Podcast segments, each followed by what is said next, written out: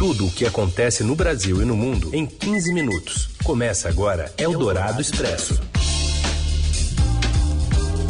Olá, seja muito bem-vinda, bem-vindo. Está começando aqui, neste final da semana, o Eldorado Expresso, que você acompanha nas nossas plataformas digitais e te resume o que há de mais importante no meio do seu dia. Eu sou a Carolina Ercolim, comigo Heisen Abac. Fala, Heisen. Oi, Carol, boa tarde para você e para quem está conosco no FM 107,3 Eldorado, no aplicativo, no radioeldorado.com.br e alô para você que está aí no podcast em qualquer horário. Vamos aos destaques então desta sexta, 16 de setembro? A aprendizagem de português e matemática cai em todas as séries no Brasil após a pandemia. Em São Paulo, nota de escolas privadas no nono ano cai mais do que na rede pública. A merenda é outro problema. Sem reajuste no valor, crianças chegam a dividir um ovo e têm as mãos carimbadas para não repetir o prato. E ainda o programa Farmácia Popular em risco por falta de dinheiro e uma pesquisa que mostra que a maioria dos brasileiros é contra o porte de armas facilitado pelo governo Bolsonaro. É o Dourado Expresso. Tudo o que acontece no Brasil e no mundo em 15 minutos. Resultados do Sistema de Avaliação da Educação Básica, o SAEB, de 2021, divulgados hoje pelo Ministério da Educação, apontam que os estudantes brasileiros de 10 anos de escolas públicas e particulares voltaram à aprendizagem em matemática que tinham em 2013 por causa da pandemia de Covid. Atualmente, eles não conseguem resolver problemas com adição e subtração de cédulas e moedas, em reais, por exemplo, ou que envolvam a metade e o triplo de números naturais. Em português, a regressão dos alunos de quinto ano foi menor em todas as séries avaliadas, houve queda tanto em português quanto em matemática. Essa prova do SAEB foi feita com 5 milhões e 300 mil alunos e é a principal avaliação de educação do Brasil e traz pela primeira vez o retrato oficial do retrocesso causado pelas escolas fechadas e ensino remoto. Apesar da importância, há ressalvas de especialistas por causa do índice de participação na avaliação ter sido baixo, justamente em virtude da crise de Covid. Ao longo dos anos, os alunos brasileiros vinham melhorando a aprendizagem medida pelas avaliações nacionais. Na última prova, em 2019, o ensino médio havia registrado uma alta histórica. Outros países, como os Estados Unidos, divulgaram também recentemente resultados de retrocessos históricos na aprendizagem dos alunos durante a pandemia. E ainda sobre educação, a merenda escolar sem aumento e com veto de correção para 2023 faz com que crianças dividam até ovo em escolas de diferentes estados do país. Mais informações com o José Maria Tomazello. Com a verba federal sem reajuste há cinco anos e a inflação dos alimentos, relatos de racionamento e cortes de merenda escolar se multiplicam pelo Brasil. Alunos que tiveram a mão carimbada para não repetir o prato um ovo dividido para quatro crianças e corte de itens básicos como arroz e carne estão entre as queixas. Com alto número de pais sem trabalho, a merenda na escola é uma chance de refeição equilibrada para parte das crianças. Em agosto, o governo Bolsonaro vetou o reajuste com correção pela inflação aprovado pelo Congresso. A justificativa foi de que isso poderia drenar verbas de outros programas e estourar o teto de gastos. Depois, ele não previu reajuste no projeto de lei orçamentária. Com isso, os municípios se viram obrigados a colocar mais recursos próprios para custear a alimentação escolar.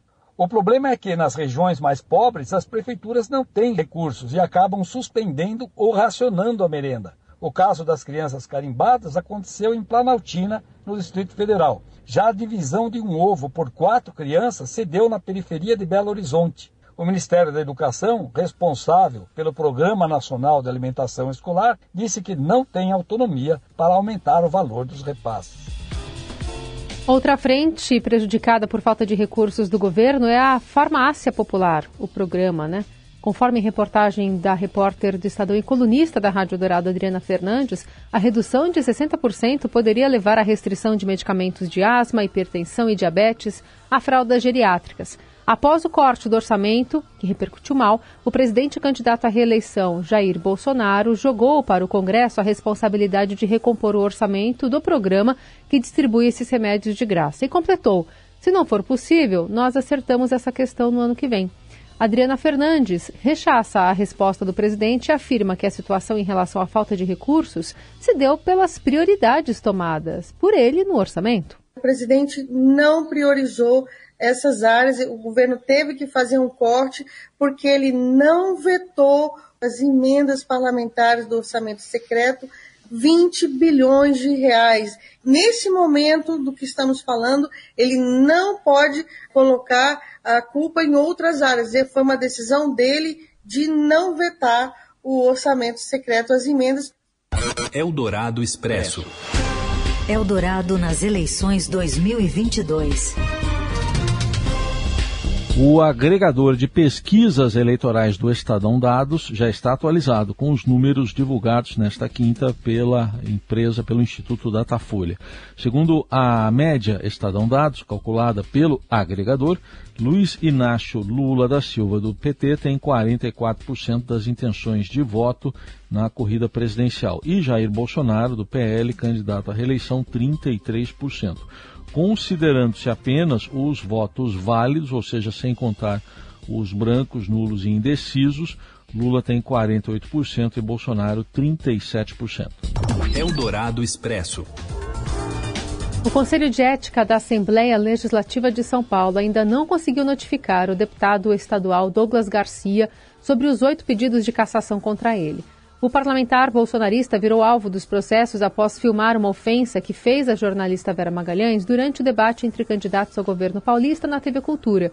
A presidente do Conselho de Ética, Maria Lúcia Amari, evitou dizer que o deputado esteja se esquivando de receber a notificação e destacou que há outros instrumentos legais para isso, mas sem revelar quais. Em entrevista à Rádio Dourado, ela ressaltou que a filmagem feita pelo próprio parlamentar deverá ser usada como prova no julgamento. No caso dele, foi uma prova viva. Foi filmado, todo mundo viu o vídeo, então é uma prova do que aconteceu, testemunhada. Nesse caso aí foi uma ação concreta. Ele foi filmado fazendo isso, ele fez questão de fazer o vídeo no sentido de ser divulgado diretamente na rede social. Então não tem como gerar dúvidas com relação ao fato ocorrido. Eldorado Expresso. Apesar da popularidade de pautas conservadoras, uma pesquisa realizada pelo Datafolha em parceria com o Fórum Brasileiro de Segurança Pública e pela Rede de Ação Política pela Sustentabilidade mostra que 66,4% dos entrevistados são contra o porte de armas e 67,8% defendem as políticas de cotas raciais. A demarcação de terras indígenas também é defendida por 82% das pessoas e 64,7% aprovam a adoção de crianças por casais homoafetivos. Quando o tema é aborto, 41,8% disseram reprovar o procedimento em qualquer tipo de caso. Você ouve Eldorado Expresso. A Petrobras confirmou nesta quinta ao Estadão Broadcast que o presidente da Petrobras, Caio Paes de Andrade, iniciou um tratamento de saúde. A notícia foi dada aos funcionários da empresa em comunicado interno. Apesar disso, Paes de Andrade seguirá no comando da estatal, despachando normalmente. O executivo passa a maior parte dos seus dias em Brasília, longe da sede da Petrobras no Rio. Oficialmente, a Petrobras não confirmou o diagnóstico, alegando se tratar de um assunto pessoal do presidente. Porém, fontes com conhecimento do caso confirmam que o presidente da estatal foi diagnosticado com carcinoma, um tipo de câncer comum que se desenvolve em células epiteliais que recobrem a pele e a maior parte dos órgãos. Carcinomas têm altas taxas de cura a depender da estrutura afetada. Paz de Andrade assumiu a Petrobras no fim de junho deste ano por indicação da União. Eldorado Expresso. Eldorado nas eleições 2022.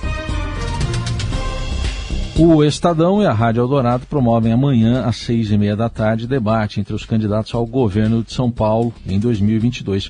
O encontro é promovido pelo PUL, formado também por SBT, Terra, Veja e Nova Brasil FM.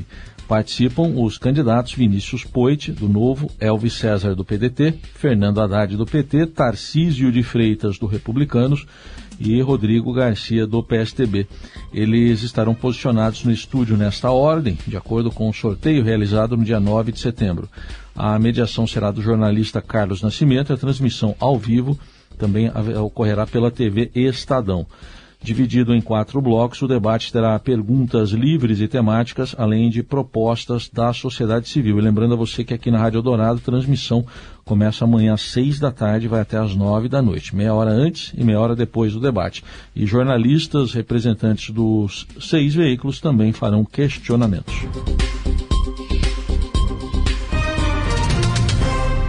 Eldorado Expresso. Falando agora de esportes, o jogador brasileiro Vinícius Júnior é alvo de racismo em programa na Espanha. Quem acompanha e traz os detalhes pra gente é o editor de esportes Sadão. Fala, Morelli. Olá, amigos! Hoje eu quero falar de mais um episódio de racismo, injúria racial, ofensas a jogadores de futebol, a jogadores negros, a jogadores brasileiros. Aconteceu na Espanha e veio por parte de um agente de jogadores e representante do sindicato desses empresários Pedro Bravo disse num canal de TV da Espanha que o Vinícius Júnior, atacante brasileiro do Real Madrid e da seleção brasileira, deveria deixar de fazer macaquices quando comemora gols do seu time. Vinícius Júnior dança quando marca gols, é um sorriso fácil do futebol mundial. Desde pequeno, desde que estava no Flamengo, ele sempre teve uma postura desta maneira, sempre foi um cara feliz, alegre, sorridente e estão estão querendo prejudicá-lo na Espanha. Essa ofensa racista, injúria racial, vem do próprio país onde o Vini quis jogar bola, quis mostrar o seu talento e agora ele é recebido desta forma. O pior é que jogadores rivais de outros clubes da Espanha também começam a comprar essa ideia de que o Vinícius Júnior provoca os adversários quando faz aquelas suas dancinhas para comemorar gols. Não é nada disso, ele sempre foi assim e é um comportamento racista de quem faz esse tipo de colocação. Neymar e alguns outros jogadores da seleção brasileira e do cenário mundial saíram em defesa do Vinícius Júnior, com as suas dancinhas, com a sua comemoração, com o seu sorriso fácil, com a sua alegria. Fizeram até uma hashtag para ser veiculada na internet, Baila Vini, né? Alguma coisa desse tipo. É uma situação complicada, é uma situação delicada, é uma situação que pede a interferência da La Liga, Federação da Espanha, né, que cuida do Campeonato Espanhol, da CBF, do Real Madrid e dos próprios jogadores que atuam na Espanha. Todos também têm sua forma de comemorar gols e isso parece que virou uma ofensa no futebol espanhol. É isso, gente. Falei, um abraço a todos, valeu. Ponto final na edição de hoje do Eldorado Expresso. Lembrando que a nossa conversa pode continuar pelas redes sociais, por exemplo, você usando a hashtag Eldorado Expresso no Twitter. A gente volta na segunda-feira com mais uma edição novinha em Folha. Valeu, Raicen. Valeu, Carol. Só um recadinho que a gente possa celebrar a vida com mais dança e menos racismo. Zero racismo. Você ouviu Eldorado Expresso tudo o que acontece no Brasil e no mundo em 15 minutos.